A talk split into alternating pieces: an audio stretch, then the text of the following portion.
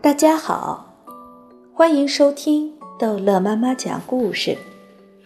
今天逗乐妈妈要讲的是《好心眼儿巨人之一把抓走》。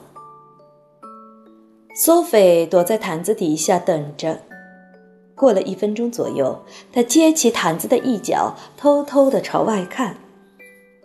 那天夜里，他的血第二次冻成了冰。他想大叫，可是发不出声音。窗子那儿，窗帘拉开了，露出巨人那张满是皱纹的苍白而巨大的长脸。他正望进来，那双闪光的黑眼睛盯住了索菲的床。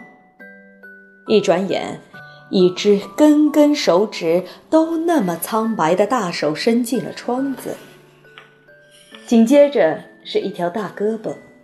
一条跟树干一样粗的大胳膊，那条胳膊、那只手、那五根手指正穿过房间，向索菲的床伸过来。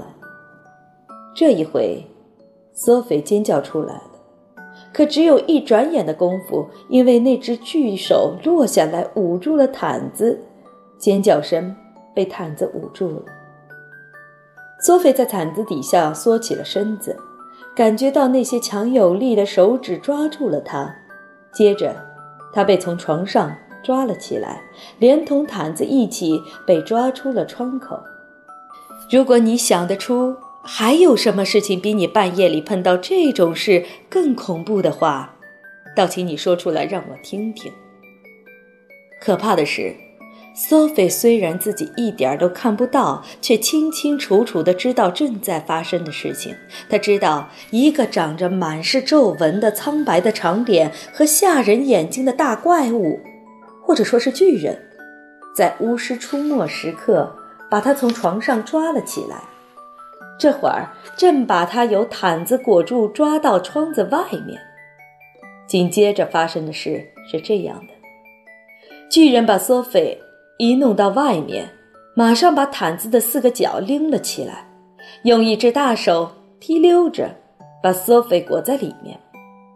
他用另一只手拿起手提箱和长小号，跑着离开了。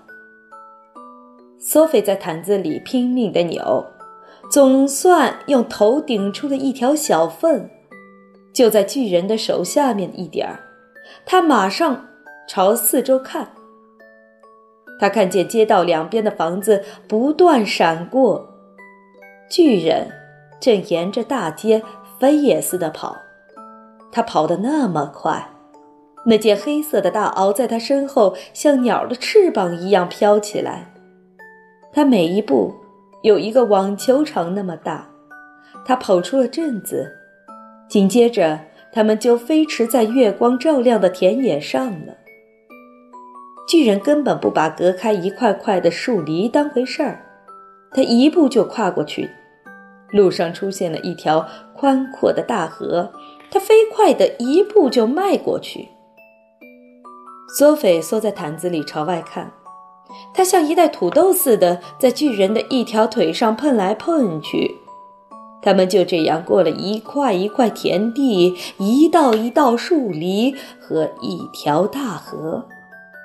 不久，索菲的脑子里出现了一个可怕的念头。他想，巨人跑得飞快，因为他饿了，要尽快回家，然后把我当早饭吃掉。好，这一集的故事就讲到这儿结束了。欢迎孩子们继续收听《好心眼儿巨人》。